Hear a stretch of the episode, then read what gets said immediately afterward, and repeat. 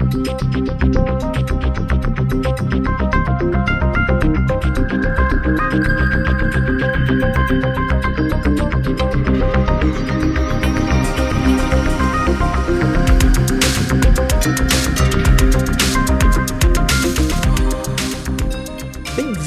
Ao Papo de Trilha, o podcast para quem ama trilhas sonoras. Eu sou Gustavo Camargo e hoje nós temos um episódio pra lá de especial. Eu sei que eu falo isso de quase todos, mas esse é pra lá de especial mesmo. A gente vai encerrar a nossa retrospectiva Steven Spielberg e John Williams. Nós fizemos há alguns meses para o lançamento dos Fablemans essa retrospectiva que durou cinco episódios, desde a louca escapada até os Fablemans, mas eu deixei claro, a gente vai deixar uma lacuna, que são as trilhas do Indiana Jones. Eu achei que elas davam um episódio separado, afinal é uma franquia toda dirigida pelo Spielberg e que tem o seu. Essa franquia tem o seu John Barry, que é o John Williams, né? Assim como a franquia James Bond tem o John Barry, o John Williams fez a trilha de todos esses Indiana Jones. E para me ajudar nessa missão super honrosa, eu diria, porque são trilhas de respeito e filmes demais ainda, eu tô com um convidado mais do que especial também, de um podcast muito legal, o Eduardo Schneider, do Castback. Tudo bem, Eduardo? Fala, Gustavo. Fala, galera. Cara, sou capaz de te dizer que Indiana Jones é minha franquia favorita, cara. E eu sempre brinco lá no, no que o, o John Williams e o Spielberg, eles moram de pijama e pantufa no meu coração. Então, Cara, se eu gosto de cinema, se eu tô aqui falando contigo, eu devo muito a essas duas pessoas. Então, vai ser demais aí falar sobre essa, né, esses quatro filmes aí que uns melhores do que os outros, tal, mas cara, o ponto é altíssimo aí, tô muito feliz aqui de estar aqui contigo. É, cinco filmes, né? Quando a gente tá falando agora, eu, a gente, eu ainda não assisti o Indiana Jones e a Relíquia do Destino, mas o Eduardo já viu. Eu vou assistir amanhã. Já vi, tá já gravando. vi. Tive o privilégio aí de assistir, cara, e foi.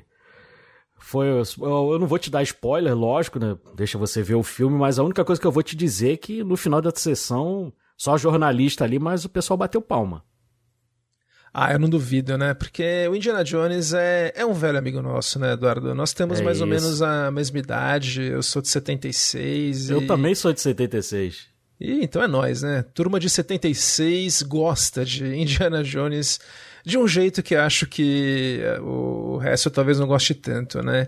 Eu tive o privilégio de ver esse filme no cinema, o primeiro lá, que inclusive não era Indiana Jones e os Caçadores da Arca Perdida. Era só Caçadores da Arca Perdida, né? Era diferente ali. Depois é que eles é, introduziram aí o nome do Indiana Jones, mas, cara, eu já fiquei deslumbrado ali. Eu não sabia quem era Steven Spielberg, tomei conhecimento ali por esse filme. E depois, um ano depois, né, do, do Caçadores da Arca Perdida, eu tive o privilégio de assistir o, o ET no cinema. E eu tenho uma história muito curiosa. Até falei lá no, no nosso episódio lá, eu escolhi o ET pro nosso episódio de aniversário lá. E, cara, eu fiquei seis horas na fila para assistir o ET. Na época, cinema de, né, de rua, cinema tinha quase 700 lugares, era um cinema bem grande, de dois andares. E eu cheguei lá, eu, eu sou o filho caçula, cheguei com a minha mãe com o meu irmão, que era o, é o irmão do meio, ele, ele 10 anos mais velho do que eu. Quando ele viu aquela fila, cara, de milhares de pessoas, literalmente, ele chegou e falou: Mãe, eu desisto. Aí minha mãe olhou pra mim, falou: Eduardo, e aí? Eu falei: Cara, eu não saio daqui nunca. E aí ficamos, demorou três sessões pra gente conseguir entrar. Fui entrar já no finalzinho do dia, já tava anoitecendo e entrei, cara. E a partir dali minha vida mudou ali. E eu fiquei apaixonado pelo Spielberg. E é naquela inocência de criança, né? Você não sabe muito das coisas. Eu achava que era tudo do Spielberg. Por exemplo, todo filme produzido pelo Spielberg, eu achava que era, ele era o diretor. Tipo, De Volta para o Futuro, Poltergeist, Gremlins. Eu achava que era tudo dele, porque né, tinha o nomezinho dele ali, eu tava querendo assistir. E, e além de, de ser apaixonado pelo Spielberg, acho que eu gostar muito do, de cinema, cara, eu devo muito também ao Corujão lá da, da Globo, né? Eu assistia muito filme quando era criança, cara. Ficava ali a madrugada inteira ali assistindo na sexta-feira ali com a, com a minha irmã. E a partir dali eu fiquei apaixonado por cinema e É a coisa que eu mais gosto na minha vida é cinema.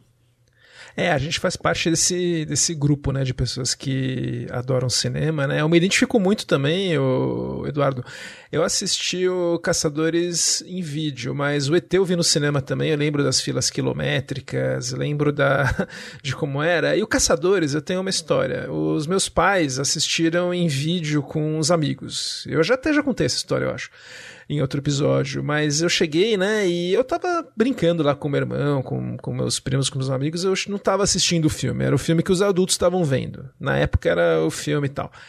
Daí, cara, quando eu cheguei na sala para ver o que estava acontecendo, eu tinha, em 82, sei lá, quando saiu, eu tinha lá meus seis anos, né? Cara, eu virei pra TV bem na hora que o, o nazista derrete, quando os caras abrem a arca, assim. Eu levei um puta susto. Eu falei, caraca, que filme é esse, meu? Daí eu fiquei meio assim, achando que era um filme de terror tal. Daí meu pai falou, não, assiste que você vai gostar, deve ver do começo. Eu falei, não, vou ver pra ver Homem Derretendo, eu não quero ver. Mas depois eu assisti e se tornou um dos filmes favoritos da minha infância, da minha vida também. E o Spielberg também é um favorito pessoal por conta disso, e o John Williams vai no embalo também, né? Sim, eu já reparei muito na trilha, logo nessa primeira vez que eu assisti o filme. É, se fala muito do, da trilha do Tubarão, né? Que é um personagem. Para mim, também no Indiana Jones, a trilha também é personagem. A gente vai falar muito disso aí no episódio, mas a trilha é um personagem ali também. Ela descreve muito do que tá acontecendo em cena. Então, ela é fantástica e não, é demais. O, bom, o Caçadores da Arca Perdida, então, é um projeto do George Lucas, que criou esse personagem com o Philip Kaufman, que é esse também diretor, que fez ótimos filmes, o Invasores de Corpos é o meu favorito dele, e o Kaufman criou a história da Arca, e o Lucas criou o personagem, então por isso que o, a história está acreditada para os dois. Mas o roteiro do filme acabou sendo feito pelo Lawrence Kasdan quando o Spielberg se comprometeu a dirigir. O Spielberg queria dirigir muito um filme do James Bond na época, mas os produtores, o Albert Broccoli, não, não aprovou o Spielberg. Daí o Lucas acabou convencendo ele e falou: ah, tem um projeto melhor que James Bond. É um arqueólogo, aventureiro, o começo do filme vai ter uma, também uma cena que não tem nada a ver com a história, com o prólogo, tipo James Bond mesmo. E vai ser um filme que vai ter continuações e deu tudo certo. E a música nunca foi dúvida, né? O Steven Spielberg já tinha trabalhado muito com o John Williams, já era uma parceria consolidada, era o sonho do Spielberg trabalhar com o John Williams desde o primeiro filme. E o George Lucas idem, ele também era o compositor do Star Wars do Império Contra-Ataca na época. O Williams estava na época com quase 50 anos quando ele foi fazer essa trilha. Ele estava com, com 49. E ainda bem que ele aceitou, porque eu não consigo imaginar esse filme com outra trilha, Eduardo. Eu também não consigo imaginar. Inclusive, eu não consegui imaginar nem com outro diretor, mas a gente teve aí o James Mangold no nesse novo filme aí, ele deu conta do recado. Agora a trilha não tinha como ser outra pessoa ali, porque mesmo John Williams já com 91 anos, a gente sabe, né, da dificuldade e tal, de, né, não é a sim, mesma sim. coisa, não é mais um jovem, então é tem uma dificuldade, mas se é para alguém chegar e emular o John Williams, eu prefiro que seja o próprio John Williams, então, né, a gente tem que ter um pouco de paciência e tal, mas é não tem como ser outro ali, tem que ser o John Williams. Sim, é o que você falou, 91 anos, né? O John Williams ele é o último dos compositores da que teve contato com a velha guarda mesmo de Hollywood, com esses compositores como Max Steiner, Dmitri Tionkin, Bernard Herrmann. Ele conheceu todos esses caras. Ele trabalhou com Alfred Hitchcock pessoalmente, trabalhou com William Wyler. Então é um cara que é, é história, né, viva de Hollywood ainda trabalhando. Ele ainda faz as músicas com papel e lápis, ele não usa computador, ele escreve tudo no com, com lápis mesmo. Ele ainda faz a, a, regência das trilhas, né? Sempre que possível. E é a mesma coisa que ele fazia em 81. E Eduardo, vamos começar falando da trilha do Caçadores. Eu quero trazer essa primeira faixa, que é a primeira coisa que a gente ouve no filme quando fa famosamente o logo da Paramount se dissolve numa montanha real.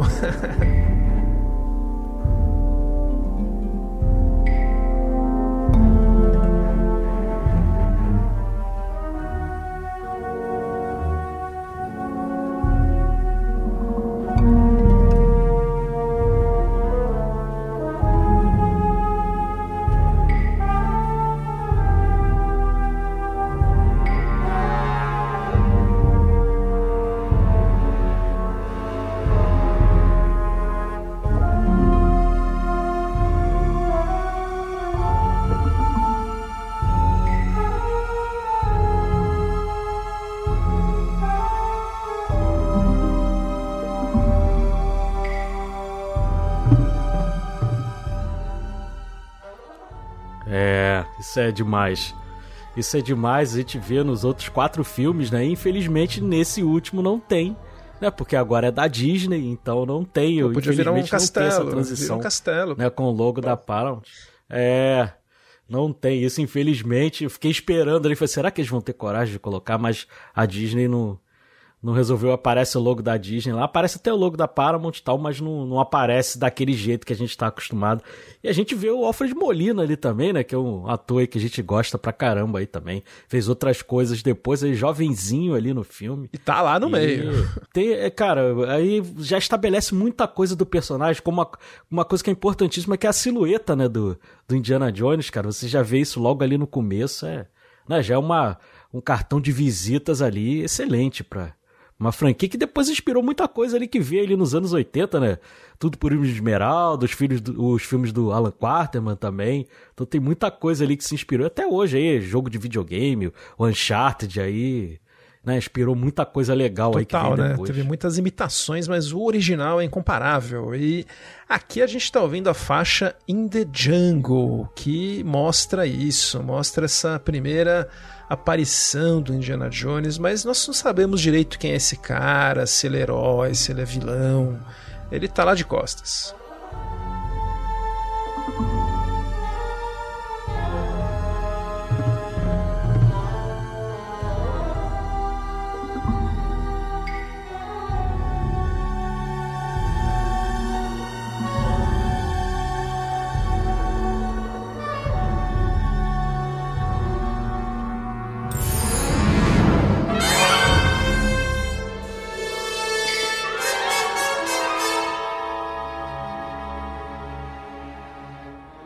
E a trilha, como né, a trilha acompanha isso. Ela é meio misteriosa, tal. Usa muitos instrumentos ali simulando ações, né? Isso é muito legal ali, cara. Quando, nesse começo ali, na, no estabelecimento do, porque a gente não conhecia o personagem, então é, é muito bem feito ali para apresentar. E eu, cara, eu sou louco pela fotografia dos Locombe ali também, né? Cara, eu senti muita falta né, desses novos filmes aí, que, né, que infelizmente já é falecido, mas, cara, a fotografia dele, aquele granulado ali, a película, cara, aquilo ali, né, tem uma nostalgia gostosa pra gente. É um dos grandes heróis da franquia, o diretor de fotografia inglês Douglas Slocombe, que fazia uma iluminação muito muito especial para esses filmes, especialmente do segundo, que a gente vai sim, chegar, sim. né? Mas o Eduardo falou desses instrumentos, então, por exemplo, o Alfred Molina, que está nessa cena também, na hora em que a gente percebe que quando eles entram no templo, que tem muitas aranhas nas costas dele, o John Williams usa esses efeitos com os violinos que ele chama de pizzicatos para simular essas aranhas.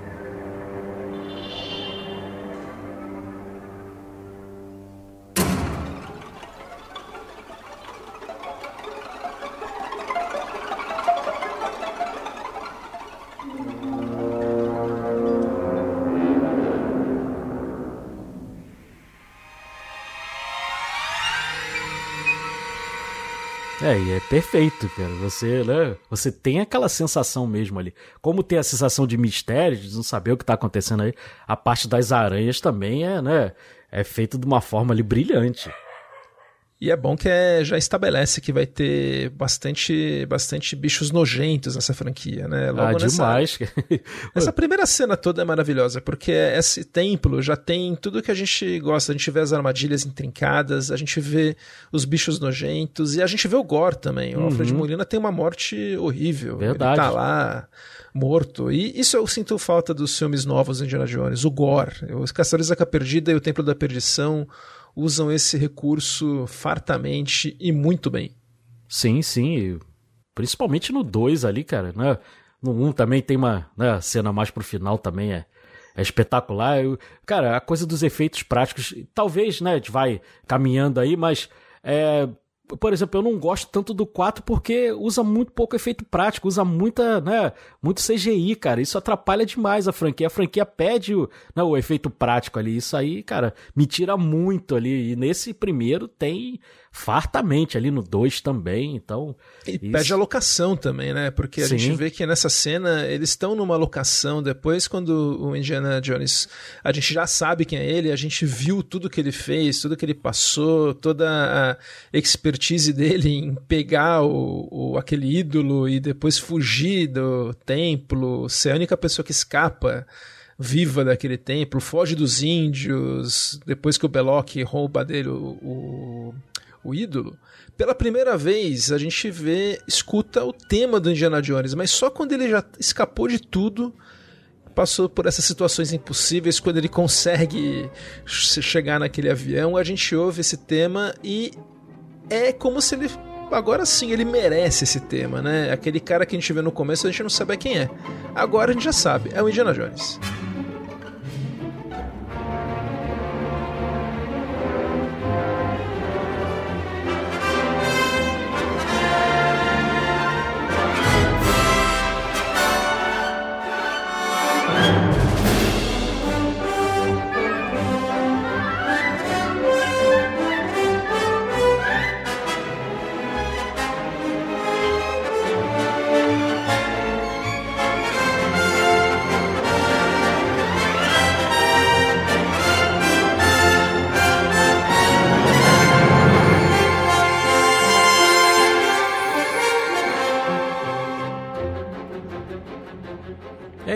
Trilha, como a gente falou, ela vai acompanhando né, o clímax, até chegar no clímax ali, como você falou, né? Da parte ali que agora você merece, né? Ter a sua música tocada aqui, cara. É, a, a, essa música, ela, ela descreve exatamente isso. Ela começa, ela vai acelerando até chegar no clímax dela. E tem uma hora que ela dá uma alternância também ali, cara, até chegar naquele momento mais acelerado ali até chegar no, no final ali da cena, é muito bem feito ali. E, cara, é o Indiana Jones, ao contrário lá do, né, do que o Richard Donner quis fazer lá com o Superman, a coisa da verossimilhança, o Indiana Jones, ele não tá muito preocupado com isso não. A gente vê cada coisa ali, cara, né, que a gente tem que abraçar ali, né, a suspensão de descrença ali, cara, porque né, acontece cada coisa ali e no último segundo que ele consegue resolver ali, cara, a gente tem que abraçar isso. É diferente lá do, do Richard Donner, né, mas é, a franquia pede isso.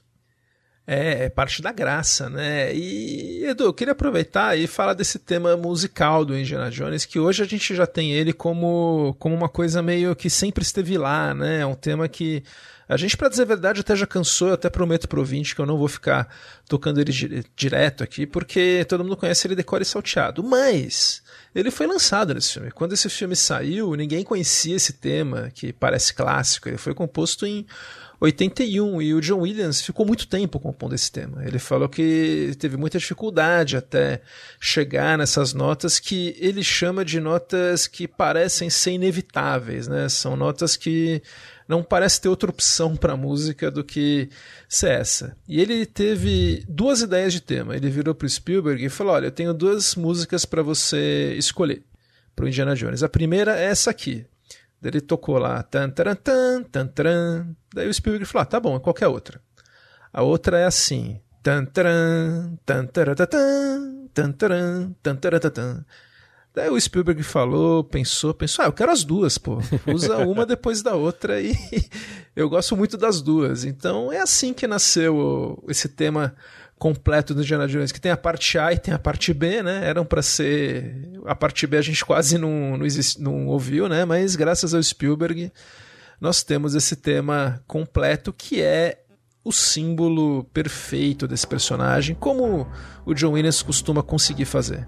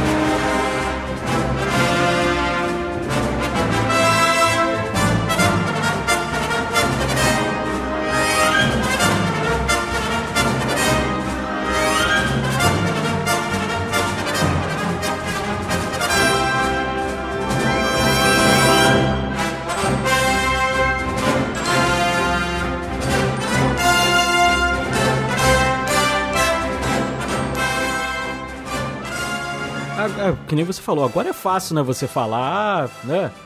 É, pô, combina perfeitamente, mas, né, como era uma coisa inédita ali, cara, e ela já pegou logo de início, entendeu? Então, primeira vez que você ouve, ela já te soa bem. Ela tem um clima de aventura mesmo, né? Aquela coisa de matinê mesmo. Ela tem esse clima ali de te botar pra cima ali a música. Tanto que, cara, é impossível você escutar esse tema e não ficar cantarolando né? Você fica cantarolando, batendo os pezinhos, cara, não tem jeito. Eu fui numa. Teve um concerto em homenagem ao John Willis há pouco tempo aqui no Rio de Janeiro, em homenagem aos 91 anos dele. Cara, quando toca não tem jeito, cara. Tá todo mundo, você olha pro lado, tá todo mundo cantarolando a trilha porque ela é contagiante. É, e é uma música good vibes, né? É uma música de aventura, mas é uma música de aventura otimista, né? E Sim. bem assim, de acordo com a ideia, né? Que era homenagear aqueles seriados antigos dos anos 30. Então a ideia era ser uma música leve de um herói à moda antiga, né? Mas que funciona perfeitamente para um filme contemporâneo. É, tem a trilha que é tradicional, né? Tem a, a coisa do, da vestimenta dele, né? Do, do chapéu, do chicote. Cara, e tem a coisa do mapa também, né? Quando, quando toca lá o Flight from Peru, né? E aí estabelece isso também, que é uma marca registrada da franquia que tá em todos os filmes, né? É maravilhoso. E a gente, então, isso que o Eduardo falou, né? Essa cena de mapa é uma coisa muito característica da série, né? É bem a moda antiga mesmo, como tinha nos seriados antigos, quando os personagens se deslocam e o Indiana Jones vai se deslocar pro Nepal, né? Para depois também para para encontrar a Marion, a, a antiga namorada dele, a gente ouve essa música propulsiva, muito propositadamente a moda antiga.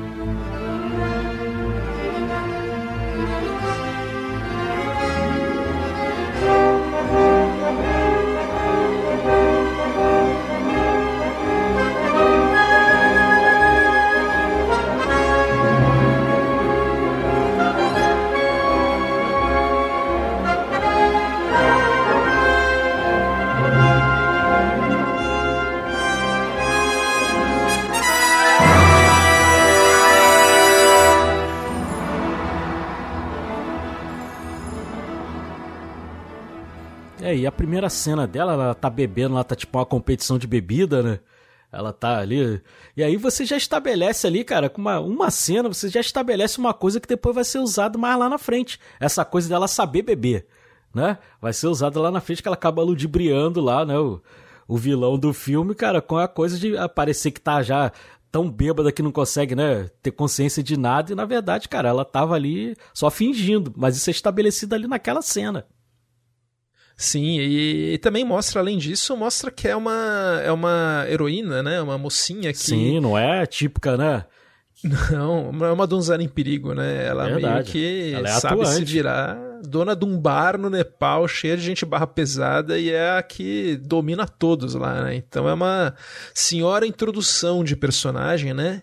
E a música da Marion, ela tem um tema, e a inspiração do John Williams para esse tema da Marion é um tema que foi do Max Steiner, esse compositor clássico de O Vento Levou, Casablanca, para um filme da Bette Davis que chama Now Voyager. O Williams falou que queria fazer um tema muito parecido. Vamos ouvir o tema aqui do Now Voyager.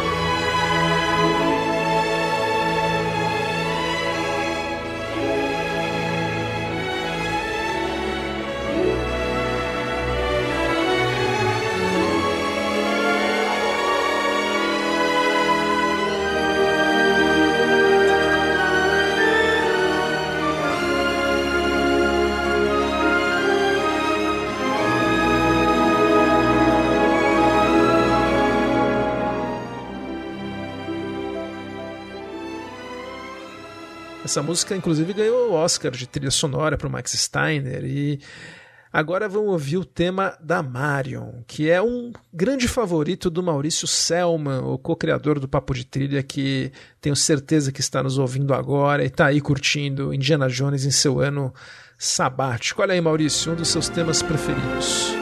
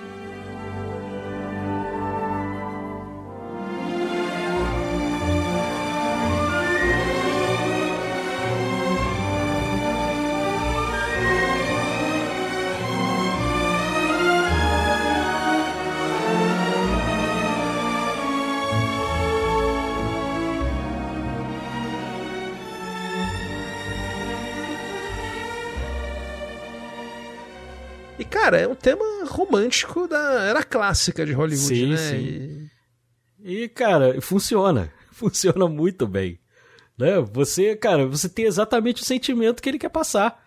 Entendeu? Então é, é perfeita essa a trilha da Marion. E, e não esqueçamos, né, que é um filme passado nos anos 30, né? Então tem essa tem essa vibe perfeita de música romântica da era de ouro de Hollywood. É muito é muito bom esse tema mesmo e combina demais com a Karen Allen, que é uma das, uma das armas nada secretas desse filme, né? É verdade. Eu gosto muito também, cara, da, da música do Medalhão também. Ela é meio hipnotizante, como o Medalhão ele quer passar, né? É, essa impressão pra gente, eu acho ela muito hipnotizante também, eu curto muito. Eu lembrei muito, cara, de uma música que tem no, nas sete faces do Dr. Lau numa Olha cena só. lá do, do filme, cara, ela me lembra muito que também tem uma hora que o personagem tá, querendo, tá com naquele tom né, galanteador, mas ao mesmo tempo hipnotizante, então é bem similar ali o que as duas músicas querem passar ali. Eu lembrei muito de, desse filme.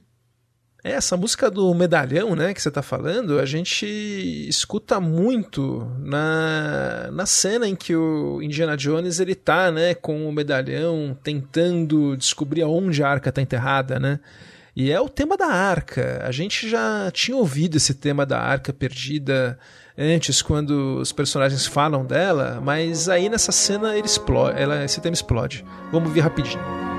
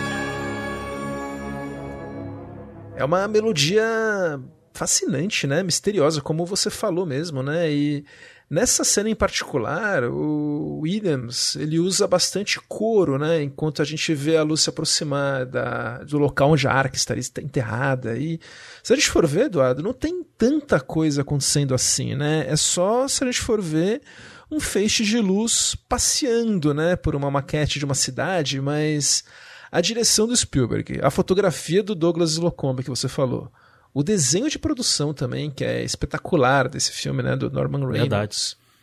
E a edição também, a montagem do Michael Caine, tornam tudo espetacular, assim como, claro, a trilha sonora do John Williams. Sim, é um conjunto perfeito ali, cara. Inclusive dos produtores também, né? Kathleen Kennedy ali, que estão juntos ali, né? Ela e o marido ali estão juntos com o Spielberg já há bastante tempo, são fundadores da Amblin, né? Então, é uma equipe que já se conhece, cara. E você pega os grandes diretores, eles têm, né, os seus favoritos ali para trabalhar, cara. Isso dá muito certo, porque já tem esse entrosamento. Foi o que você falou lá na trilha do John Williams ele tem essa liberdade de você, né, conversar ali, cara, né? De, de, de pô, vamos. Você passa para ele, pô, mas se a gente fizer assim? Né? Se não for, não tivesse entrosamento, pode gerar uma crise de egos ali, cara. Né? O, o Scorsese fala, cara, que não, ele não consegue conceber o filme dele, cara, sem a Thelma Shoemaker. Né? Você pega o Tarantino lá, a Sally Mank, cara. Ah, pô, os filmes depois da Sally Mank são diferentes. Continuam bons, continuam bons, mas são diferentes. Então, né, esse entrosamento também faz uma diferença brutal, cara. E depois, né, o Slocombi não, não tava mais junto, mas o Janusz Kaminski também é outro diretor de fotografia também fabuloso. Então, Cara, faz muita diferença essa coisa. E você tava falando do tema da arca, ela me passa, quando eu era criança, ela me passava muito, cara, aquela coisa do inesperado mesmo, que ao mesmo tempo que eu tinha o fascínio de querer saber, ao mesmo tempo eu tinha medo porque não sabia o que poderia acontecer. Então ela me passava esses dois sentimentos, assim. E a música, né, uh, casa perfeitamente ali com, com a cena que ele quer passar. Então, perfeito. É um senhor tema, né? Esse tema da arca. A gente pensa que o filme é só o tema do Indiana Jones, né? Mas não, tem muita coisa. E uma coisa muito legal do Williams é que ele escolhe algumas cenas específicas, ele cria um tema musical específico para aquela cena. Então, quando ele vê que a cena pede isso, ele acaba fazendo. A gente tem uma cena das mais, das mais memoráveis do filme, que é uma cena cômica, em que tem uma comédia de erros, em que a Marion se esconde em alguns balaios, né? Que fica. A gente não sabe em que balaio de roupas ela tá, tudo. E o Williams se sai com esse tema que se chama The Basket Game.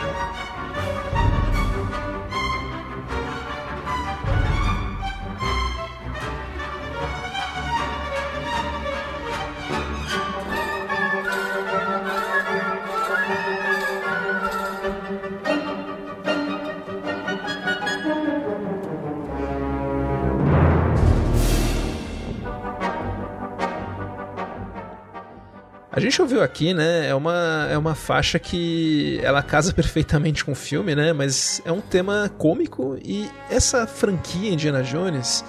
O Williams ele escreveu muita música cômica para essa franquia. E é uma coisa muito difícil de fazer, o Eduardo. Pelo menos os compositores falam que é muito mais fácil você fazer uma faixa assustadora, muito mais fácil você fazer uma aventura, um drama rasgado. Agora, fazer uma faixa cômica é muito difícil. E eu acho que aí para essa The Basket Game ele conseguiu o timing certo. É porque você fica naquele limiar de ficar uma coisa, né, é, estereotipada demais e, né, é, galhofa demais e não é o que ele queria passar. Ele queria passar uma coisa mais leve, mais cômica mesmo.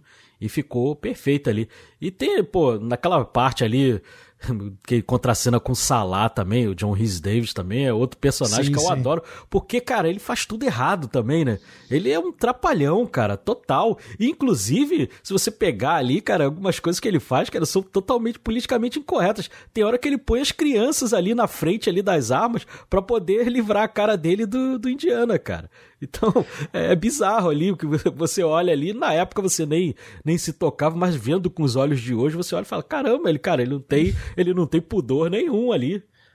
É, os filmes refletem o costume da época, né? Como dizem os avisos da, do começo dos filmes nos streamings de hoje, né? Não tem, não tem como. Muita coisa mudou. Inclusive o tratamento que o filme dispensa aos países do terceiro mundo, né? A gente já acho que nem é, nem é o caso da gente entrar nisso aqui, mas realmente, né? O terceiro mundo não é muito bem, muito bem. Sim, sim, é bem estereotipado. Né? Total, cara. E mas assim faz parte desse mundo de fantasia que eles criaram. E você falou do Salah, tudo que é um coadjuvante muito bom e dessa parte cômica que dá tudo errado.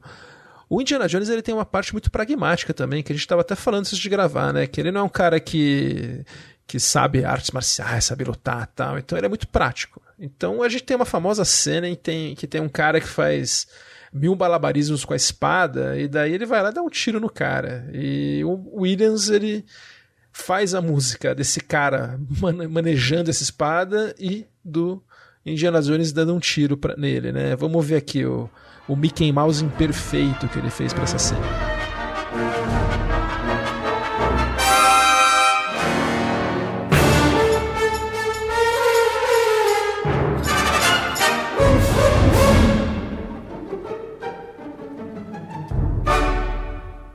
A gente ouve a música e sabe o que está acontecendo, né? Exatamente, cara. É, isso a gente vai é chovendo molhado, a gente vai repetir isso muitas vezes aí durante o episódio, porque é exatamente isso. A música ali, a trilha é personagem do filme ali. Eu sou capaz até de dizer, cara, que é tão grande ali quanto a do Tubarão. Entendeu? Tão personagem quanto a do Tubarão. Só que isso aqui, a do Tubarão é um tema só. Esse aqui, cara, são vários temas. Então é bem mais diversificado ali.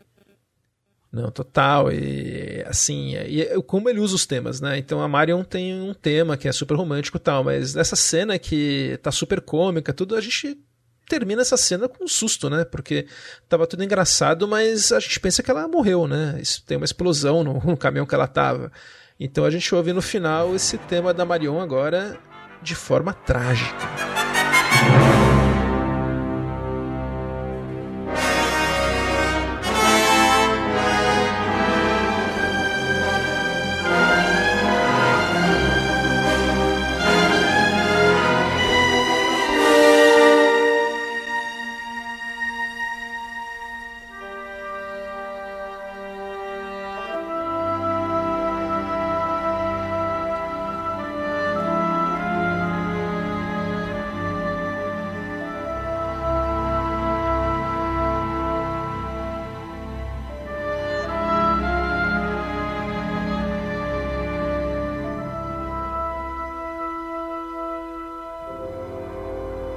Pensa que ela morreu, né? é verdade. Então... É verdade. Como ainda não era uma franquia, era apenas o primeiro filme, você fica mesmo na dúvida se ele vai né, se desfazer do personagem. Sim, então eu fica... achava que ela tinha morrido real quando foi a primeira vez. Ah, pô, a gente, quando viu o ET lá, a gente não achou que o ET tinha morrido mesmo. Total, né? acreditei. Eu acreditei. As crianças todas fungando ali, né? É a mesma coisa com a Marion, cara. Você fica naquela, pô, caramba, morreu. E você, cara, ela é um personagem amável, né? Você você sente o peso ali. Rapidinho você sente o peso da, da perda dela ali. Então, foi realmente um momento de tensão ali quando a gente assistiu a primeira vez, né? Depois, né, com o andamento da franquia, você vai ver que, né, é diferente. Se bem que tem até alguns personagens que morrem aí durante esse percurso aí. Mas, né, quem tá junto do Indiana Jones ali mesmo, ali, né, como co-principal ali, acaba, né, sempre se safando ali. Isso aí é, é uma marca registrada da franquia.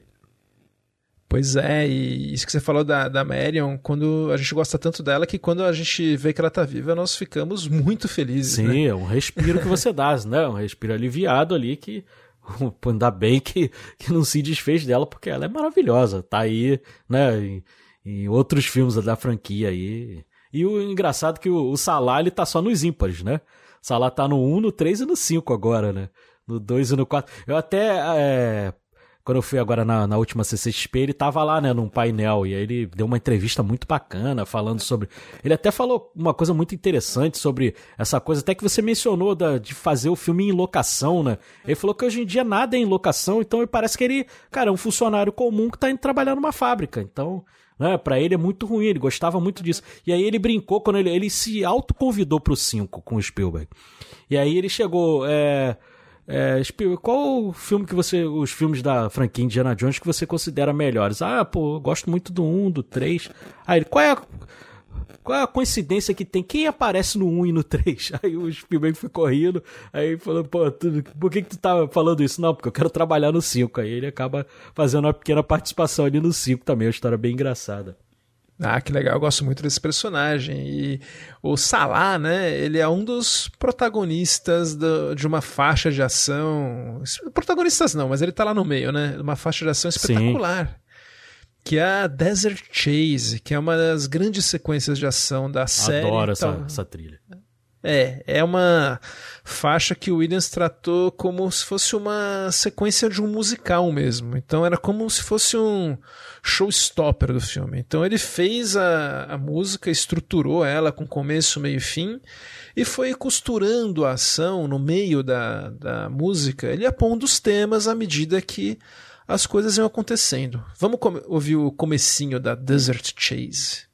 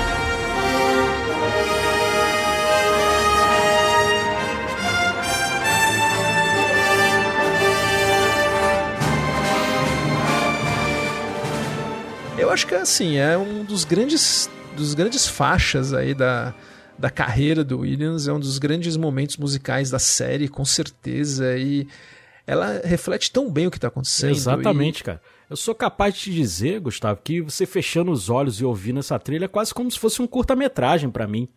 Porque eu consigo visualizar todas as cenas do que estão acontecendo ali, cara. Né? Tem um momento ali meio caótico ali, o clima caótico. Você vê que tem tensão, tem problema ali. Aí ela vai mesclando com o tema principal também do Indiana Jones. E a música vai crescendo, a progressão dela, cara, ela vai crescendo de acordo com o que tá acontecendo na cena. Então, para mim, é quase como se fosse um curta-metragem mesmo. Não, funciona, total. E é uma música que tem alguns concertos que o Williams, e agora também outros regentes, né? Eles fazem a regência da cena, da, da orquestra, com essa cena sendo projetada ao fundo, porque é um é assim, um complemento perfeito. Então, é uma das cenas que mais se prestam a isso, uma das faixas que mais se prestam a isso. E uma coisa que é impressionante é como ele usa os temas mesmo. Por exemplo, eu acho o tema musical que ele deu para os nazistas, que são os vilões aqui do filme, que estão atrás da arca também, um dos mais legais que ele fez. É um tema super agressivo,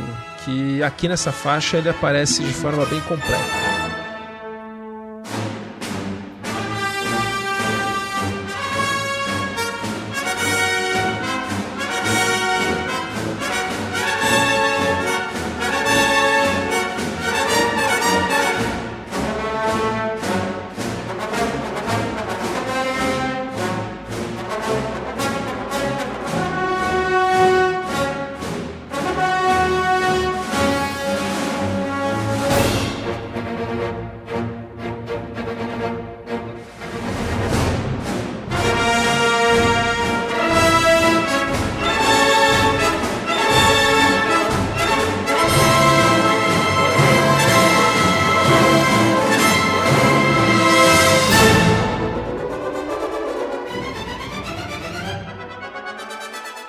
Tema de vilão truculento, agressivo, Verdade. bem marcial, uhum. que combina tudo. Pro, pro de filme de 89, ele iria fazer outro tema para os nazistas, né? De um pouco mais leve, entre aspas, assim. Mas esse aqui é o, é o raiz. É.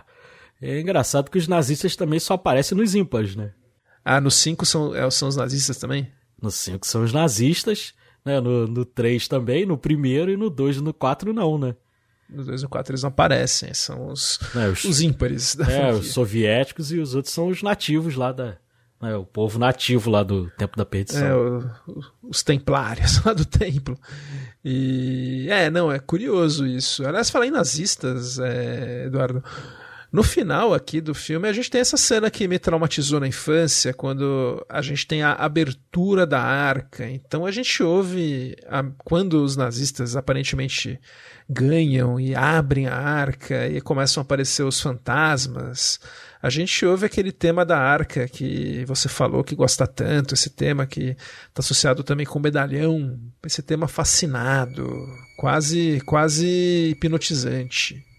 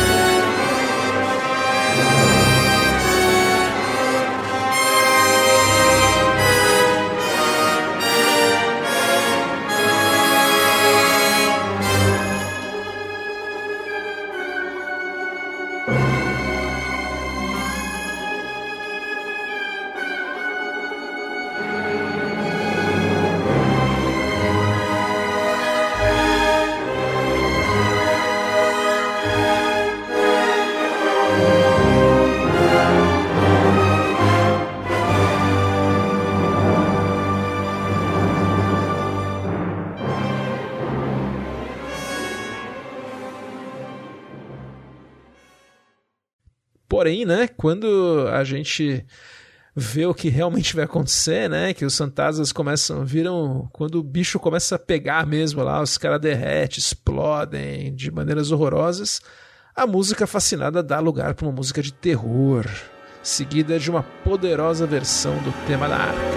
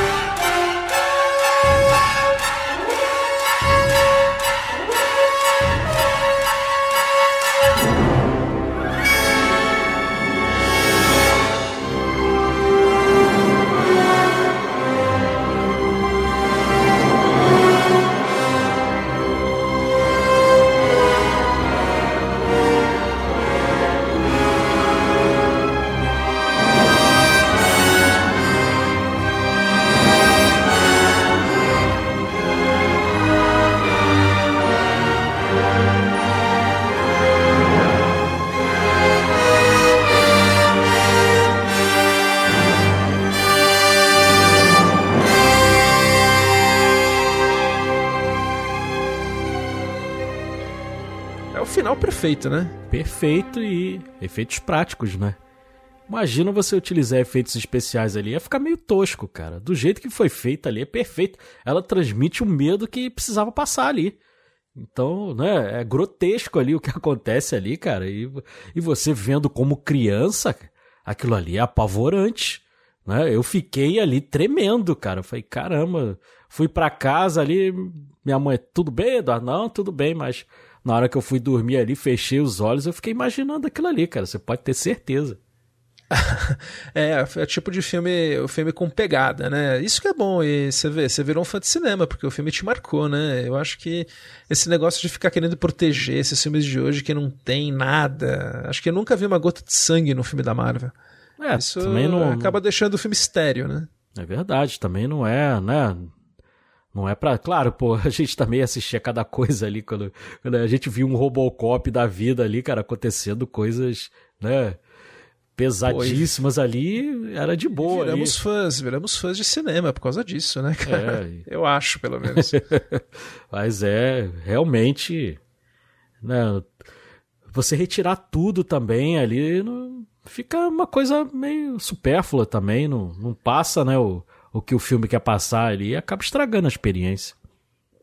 É, o Spielberg queria, queria um finalzão mesmo e ele conseguiu. Ele gosta, né? A gente viu nos Fablemans, ele gostava de, de mexer com a plateia, né? Então, é o que ele fez. O que ele fazia com as irmãs dele lá, assustando as irmãs, ele fez com a gente. Ele queria pegada. E, aliás, falar em pegada, cara, o, esse filme tem um final perfeito mesmo, porque é um final ainda por cima irônico. Porque com tudo que eles fizeram a arca vai parar num galpão lá. A gente descobre depois que é a área 51, mas é o galpão do final da Caçadores da Arca Perdida. A gente tem aquele galpão enorme com o tema da arca meio melancólico, até que acaba o filme e a gente tem uma suíte de créditos finais com o tema do Indiana Jones, seguido de uma versão maravilhosa do tema da Marion. Que final, não? Espetacular, e já mostrou que veio, né? Mostrou que é. vinha para ficar e para fazer sucesso aí, para gerar outros frutos aí.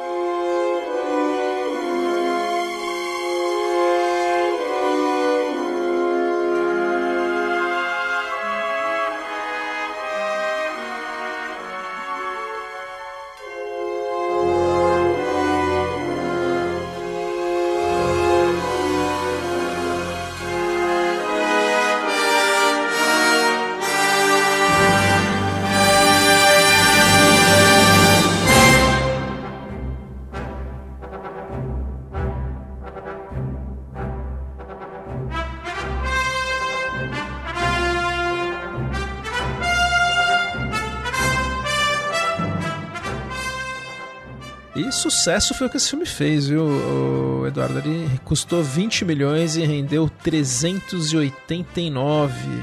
Foi indicado para muitos Oscars, inclusive melhor filme, melhor diretor. Foi um mega sucesso. teve um impacto cultural imenso o Indiana Jones e o Spielberg só a carreira dele só cresceria. Ele fez o ET no ano seguinte, né, como a gente todos sabemos e ele se comprometeu com George Lucas a fazer a continuação em 84, que veio Indiana Jones e o Templo da Perdição, que é um dos meus filmes favoritos da franquia. Eu adoro. É. Foi o... Eu vi no vídeo também. Esse eu não vi no cinema também. Eu o primeiro que eu vi no cinema foi o de 89. Eu sou um ladrão na hora que você me pergunta as coisas. Por exemplo, você perguntar, Eduardo, qual é o seu filme favorito? Eu tenho dois. Eu tenho o ET e tenho o Ben-Hur. São os dois filmes aí que eu, que eu gosto demais. E se você me perguntar também, ah, qual é o seu filme que você mais gosta do, do Indiana Jones da franquia, eu vou roubar também e vou dizer que o melhor filme, para mim, é O Tempo da Perdição. Para mim é o melhor de todos. Agora, o que eu mais gosto é a Última Cruzada. Então, eu sempre cito dois aí, pelo menos, que a Última Cruzada é o meu favorito. Até porque que já em outra época da minha vida, já tinha ele por volta de 13 anos. Aí já, já consegui ir com os amigos. Então tem essa coisa, né? De ir com a galerinha e tal. E, e isso marca também a nossa. Inclusive, o primeiro filme que eu, que eu assisti sozinho com o pessoal foi o Uma Cilada para Roger Rabbit. Lá do Zemex aí, que é né, que é pupilo do Spielberg aí também. Então foi o primeiro filme assim que eu assisti. E esse também, A Última Cruzada, tem essa lembrança também. Assisti lá, eu sou do Rio de Janeiro, né, assisti lá na Tijuca, cinema lá né, no Tijuca 2, assisti com os meus amigos ali. Foi uma experiência fantástica. Nessa época eu já colecionava revista de cinema. E eu é, tinha na época fazia muito sucesso a 7, né? Mas eu gostava muito da Video News. E a Video News veio com. Sim, eu lembro da Video News. É, que vinha muito. Eu gostava mais da Video News porque vinha com os textos do Rubens Evaldo Filho. Rubens Evaldo Filho. Que eu curtia, fala, que eu curtia mais.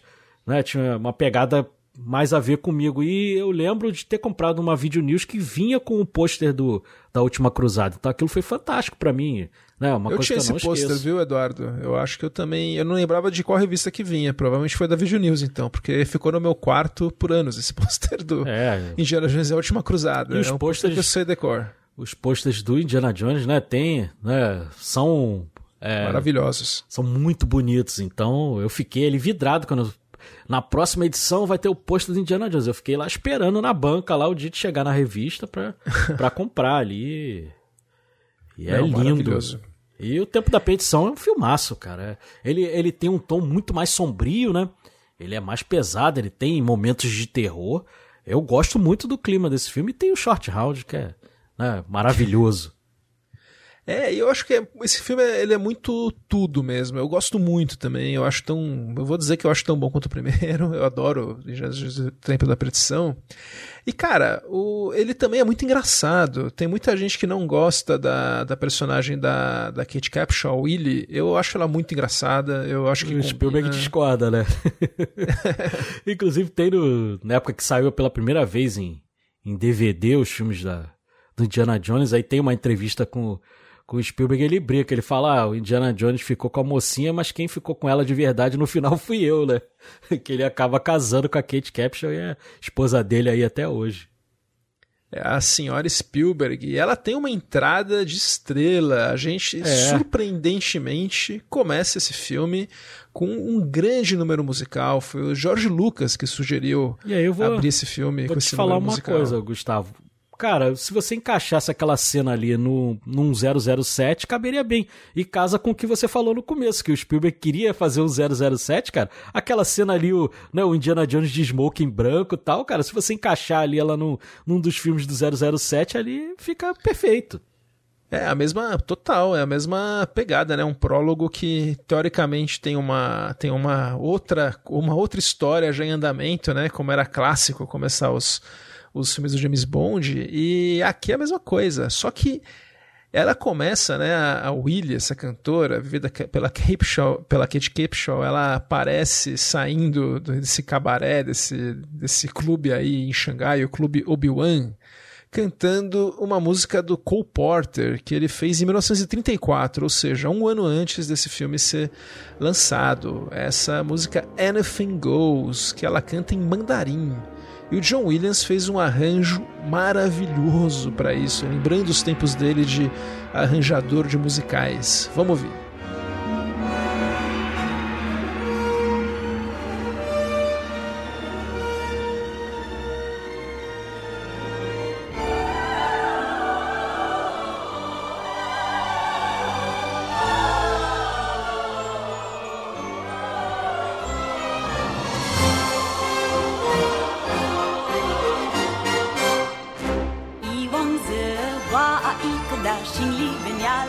bouncing, turns it down. Anything goes. I chu cha ku cha me chin su shu sha fong i tao i tao. Anything goes. One i din dao tao ba wei wei tao. Zong da du kwe nu ku sha. Good fe, wa long to la don, what so idem, we ba. Anything goes.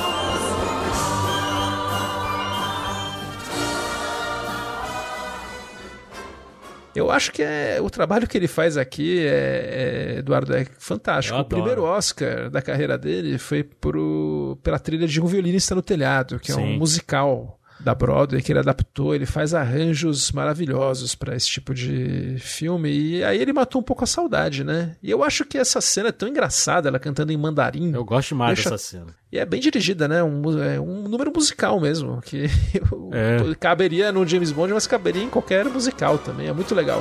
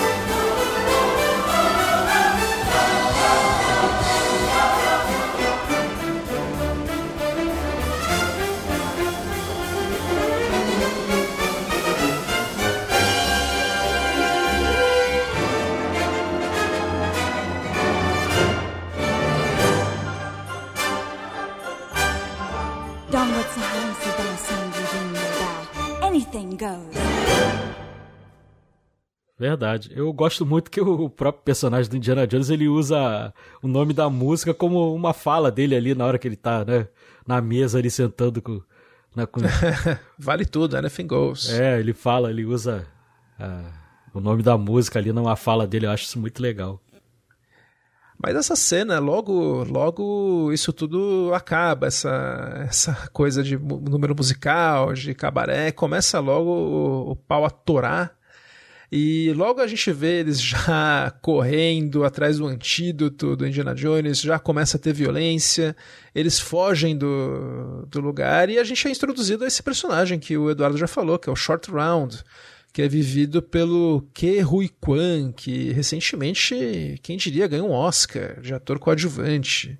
E é tão bonitinho quando eles se encontram, né, cara? É muito legal, porque o o Rui Coen volta a ser criança ali, já é um homem de 50 anos, mas você vê ele ali com o Harrison Ford e com o Spielberg, ele é uma criança ali junto, né? E, e eles têm um carinho de criança mesmo, de, né? Porque conheceram ele pequenininho, então eles têm um carinho muito especial por ele ali, vê que todo mundo se gosta ali genuinamente, né? Muito bonito quando eles se, se encontram ali, e é bem emocionante, né? Pra gente que curte aí a, a franquia. É bonito. O Harrison Ford, a gente vê pela cara dele que ele gosta muito de, de abraçar o É. Nas fotos. E o, e o Harrison Ford é aquele cara turrão, né? Aquele cara que tá sempre mal-humorado e tal, mas você vê ele, né? Principalmente nessa premiere aí do desse último filme, cara, o quanto que ele tá diferente ali, a idade, né, quebrou ali o valentão ali, cara, tu vê que ele tá bem mais emotivo, ele chorou lá em Cannes, então é, você vê que o personagem também mexe com ele, ele é muito bonito. É, acho que é o grande personagem da carreira dele, né? E o Short Round ganhou um tema, é esse tema do que o Williams fez, que é um tema com tintas orientais e que combina muito para uma criança. É um personagem que podia dar muito errado, né, o Short Round, mas ele deu muito certo.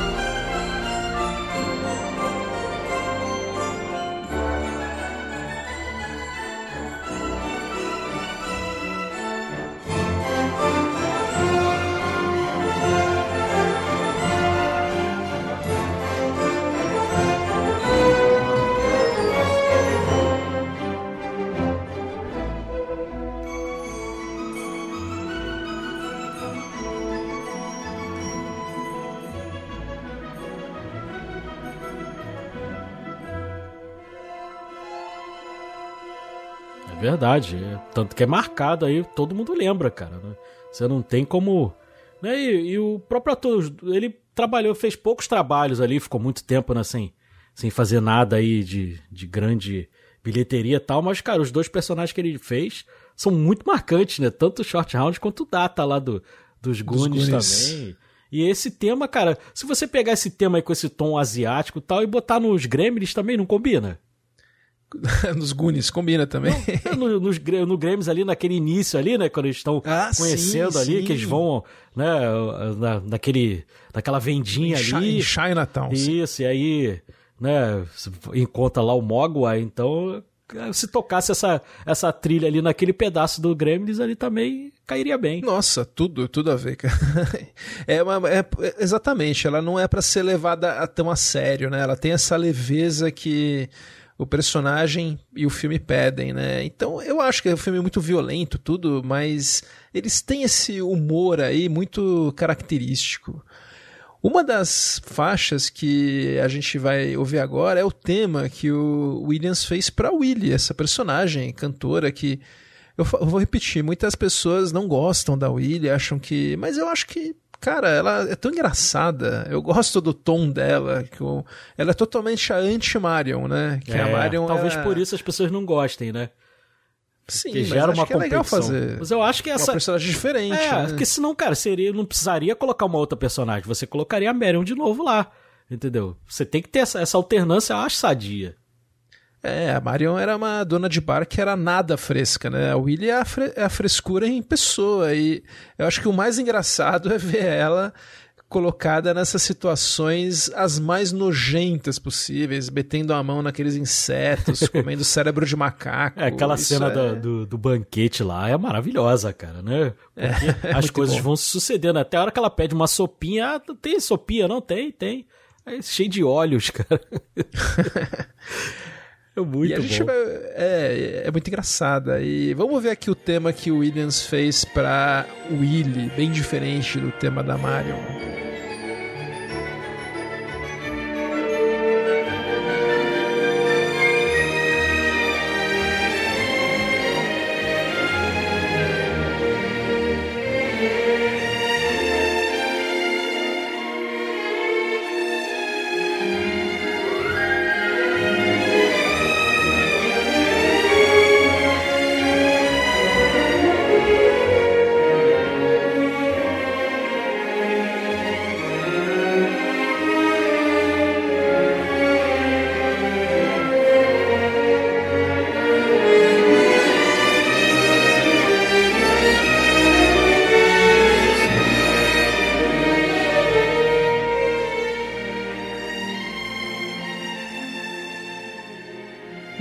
Tema também romântico, mas é diferente daquele ultra romântico sim, da, sim. da Marion, né? É um, é um tema mais que tem a ver com aquelas comédias meio dos anos 30, tipo Levada da Breca tal. É uma personagem meio de screwball. E o Williams consegue, ele tem muito repertório, né, para variar bastante. Então é um tema romântico, mas com uma pegada bem diferente. Eu acho que funciona muito, principalmente nessa faixa atividades noturnas, quando ele e a Willy, o Indiana Jones e a Willy, tem essa discussãozinha aí, um achando que o outro vai pro quarto do outro e no fim ninguém vai, e a música retrata isso muito bem.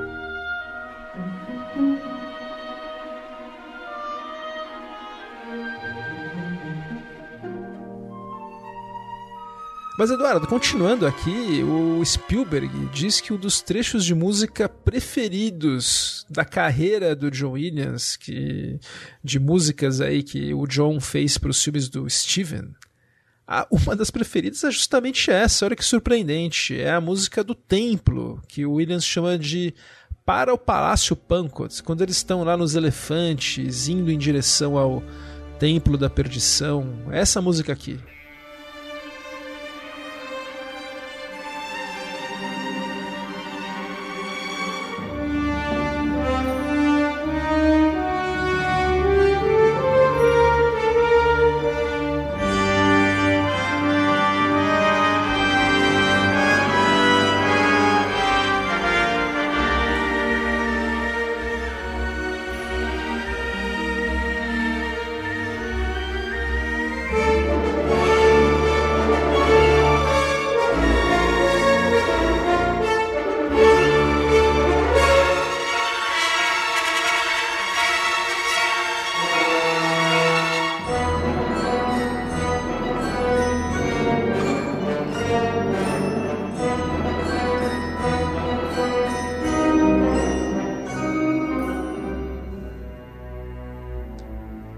Que essa faixa, com as cenas que estão acontecendo, tem um clima muito do filme do John Huston, O Homem que Queria Ser Rei, que Uhum. foi uma das inspirações do tanto do Spielberg quanto do Lucas para fazer o Indiana Jones.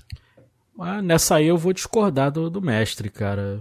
Eu não considero. Até dentro desse próprio filme ali, mais pro final, eu vou destacar a minha favorita ali. Mas eu gosto, acho muito boa, mas pra mim, nem de longe é a minha preferida. É, eu, eu, por isso que eu falei, surpreendente também não. também não, mas assim, acho boa também, mas curioso, né? Como a gente. É, a percepção é, é, percepção, é individual, né? não tem jeito. Quem sou eu, né, pra, pra né, não, não avalizar uma opinião do Spielberg, mas a gente pode concordar ou não, e, e tá tudo bem. E é nóis.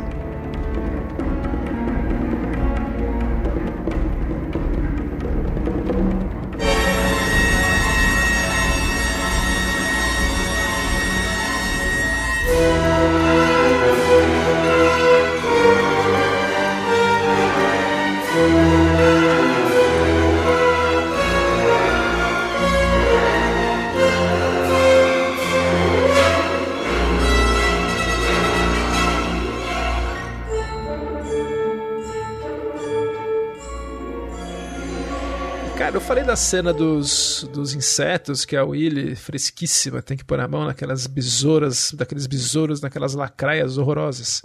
Então tem uma cena lá, quando eles estão no, já nos subterrâneos do palácio, que o, o Indiana Jones e o Short Round se metem numa armadilha típica daqueles seriados dos anos 30. É boa demais que essa cena. É, o teto vai descendo. é aquela que você espera que vai acontecer, você sabe que vai salvar ali no último segundo, né? Então, e é realmente o que te entrega ali, cara. Isso aí, como eu falei lá no, no primeiro filme, ali, cara, abraça totalmente o inverossímil. Você tem que, você tem que aceitar ali. O Richard Donner bota ele do lado de fora ali, não participa dessa cena aí, porque, cara, é totalmente pra você abraçar ali, cara, o imponderável ali. E você sabe que vai, que vai dar tudo certo ali, mas, cara, você vai ter que esperar pra que dê tudo certo.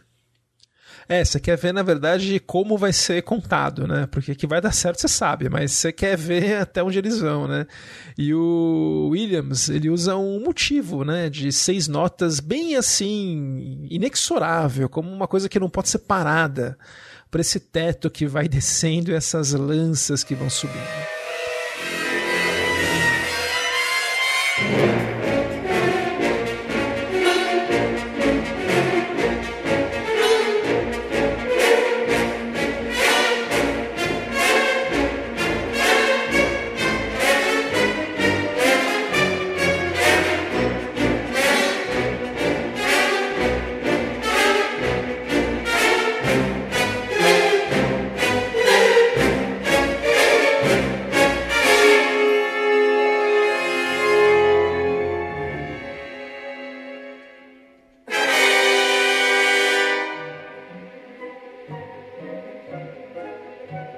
E é muito engraçado quando tudo aparentemente se acalma, tá tudo certo, a Willy consegue reverter a armadilha. Daí a música tem um momento muito bem humorado, que é quando ela, sem querer, aciona de novo o mecanismo. Isso aí, pra mim, foi inesperado da primeira vez que eu assisti. Porque achei, ufa, resolveu. Aí vai, cara, não, ela vai e faz de novo, cara. E você, putz, cara, como? E a música volta a tocar, o É. mesmo motivo de seis notas ainda mais rápido do que antes. É demais.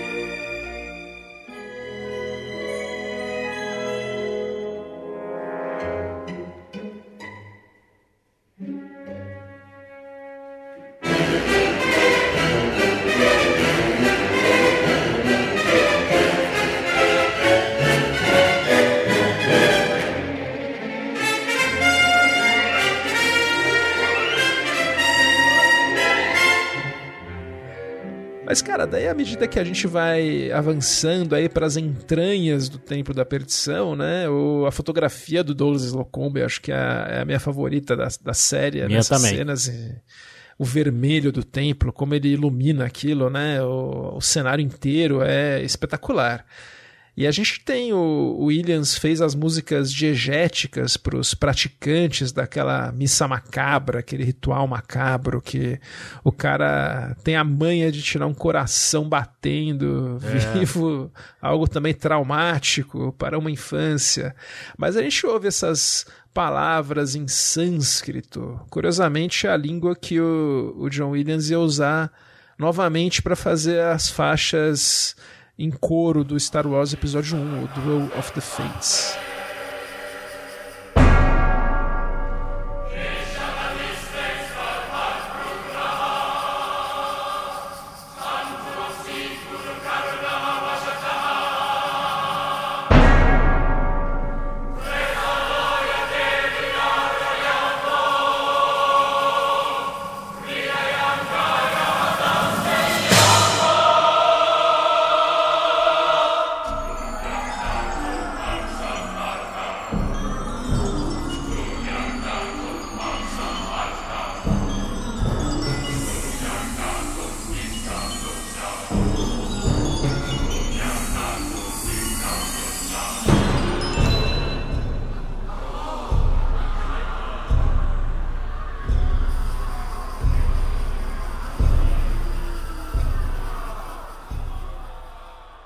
Né? Mas sabe que eu vou agora ser herege, né? Tem um filme de um ano depois, que é o Jovem Sherlock Holmes, o Enigma da Pirâmide. Adoro, tem aqui em casa.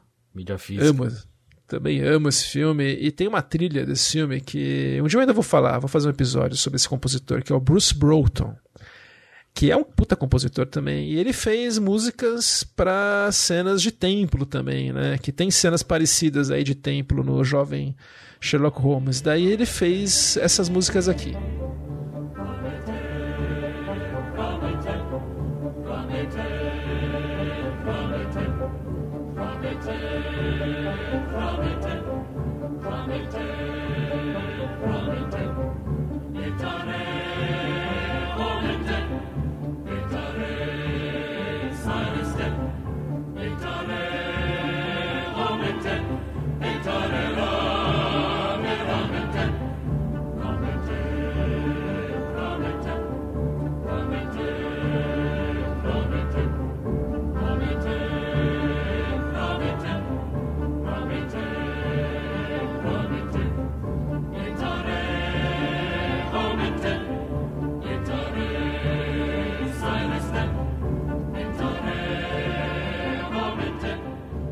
Minha cabeça, essas músicas que a gente ouviu agora, que é do, do jovem Sherlock Holmes, eram as cenas do Templo da Perdição, né? Eu confundia aí junto na minha memória.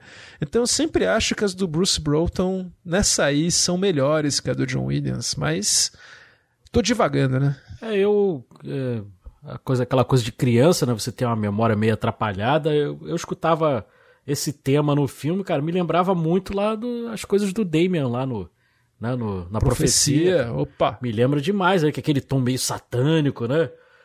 É o momento Jerry Goldsmith aí do, do É, John Williams. então, então, é, me lembrava muito. E me assustava também, pô. Eu era novinho ali, 84, pô.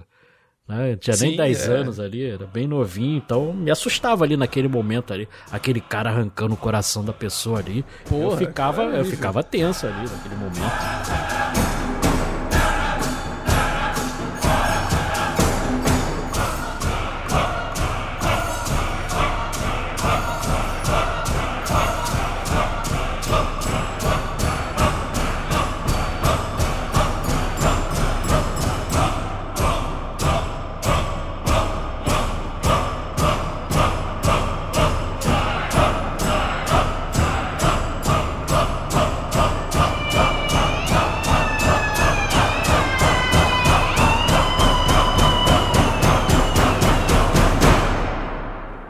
E é filmado da maneira mais violenta possível, né? É tudo bem, é bem escroto. O cara é queimado vivo, legal. Sim, sim. É, é escroto pra caramba.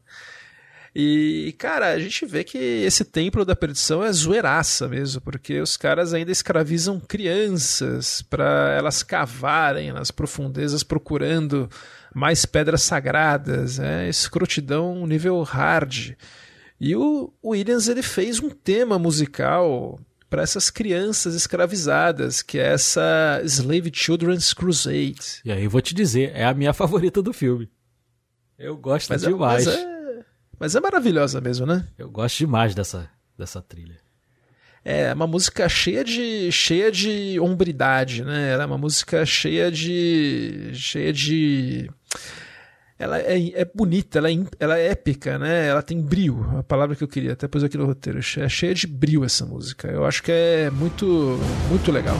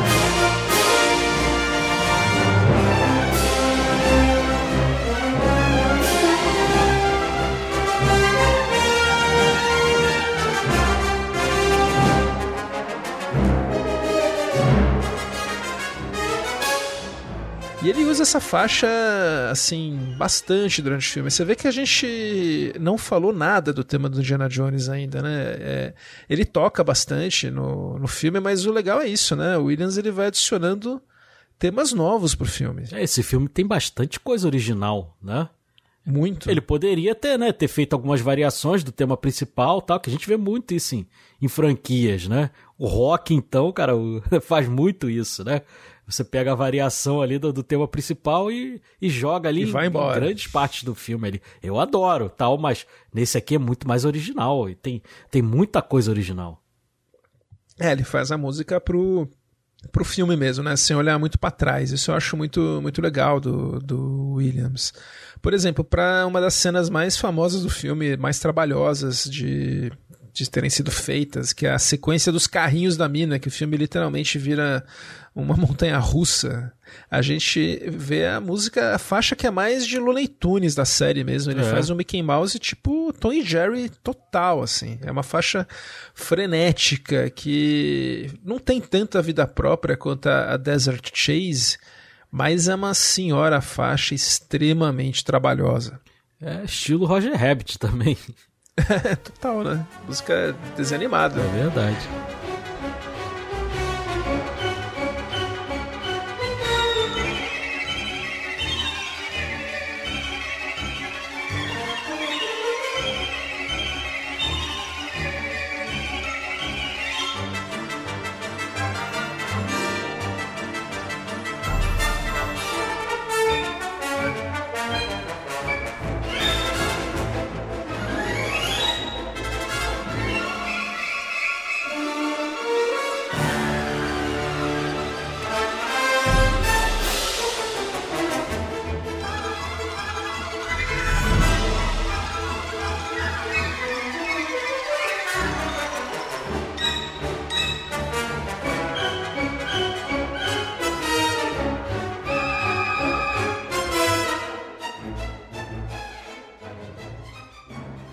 Você falou do seu tema preferido, o Eduardo, das crianças escravizadas. Eu acho muito. Porque o Williams ele tem uma coisa muito intuitiva dele, né? Ele escolhe, ele mesmo fala: ah, aqui eu vou usar esse tema, aqui não vou usar tal.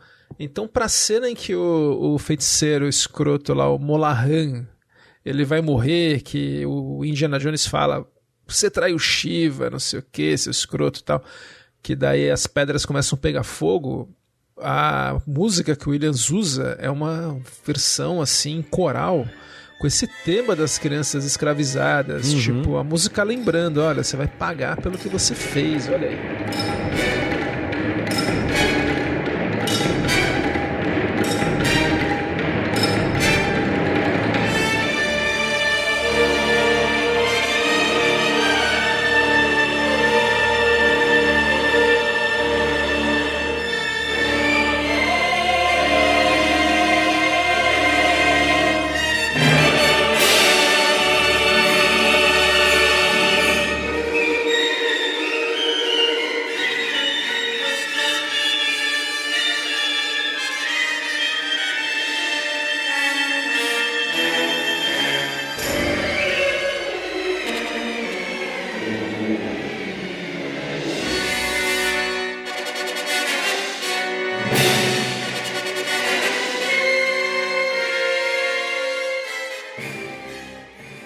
Acho muito. ajuda a contar a história, né? Você Verdade. pode não pensar na hora, mas subliminarmente você ouviu aquela música quando as crianças estavam lá sendo escravizadas. Você pode não ter, não perceber tudo, mas tá lá subliminarmente fica atrás isso aí. É muito, muito, muito inteligente da parte dele. É uma cena icônica essa cena da ponte, cara. A pessoa pode nunca ter visto Indiana Jones, mas essa cena ela conhece. É igual a cena da bola lá de pedra lá rolando, né? O Indiana Jones correndo ali, a pessoa nunca viu o filme, mas sabe que cena é essa. E essa da ponte é a mesma coisa, cara. Ela é muito, muito boa.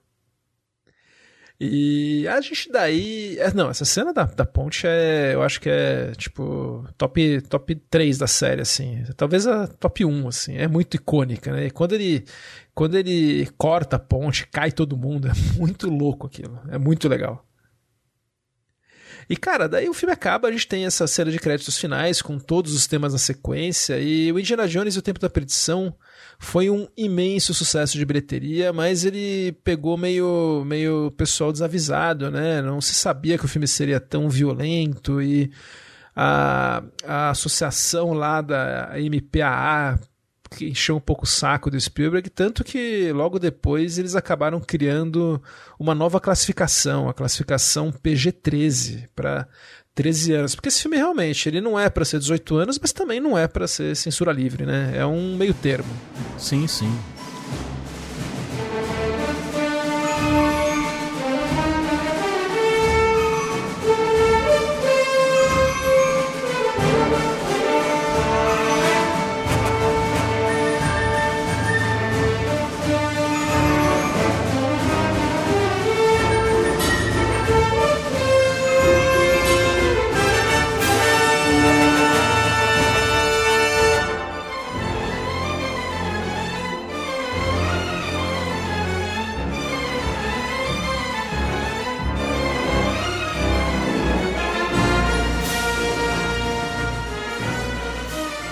Foi um imenso sucesso. E agora vamos, por enquanto, Eduardo, encerrar esse episódio e na próxima edição nós vamos falar do restante das trilhas dessa franquia tão querida, certo? Combinadíssimo. Então é isso, a gente se vê em duas semanas. Eu sou Gustavo Camargo. Até a próxima. Tchau.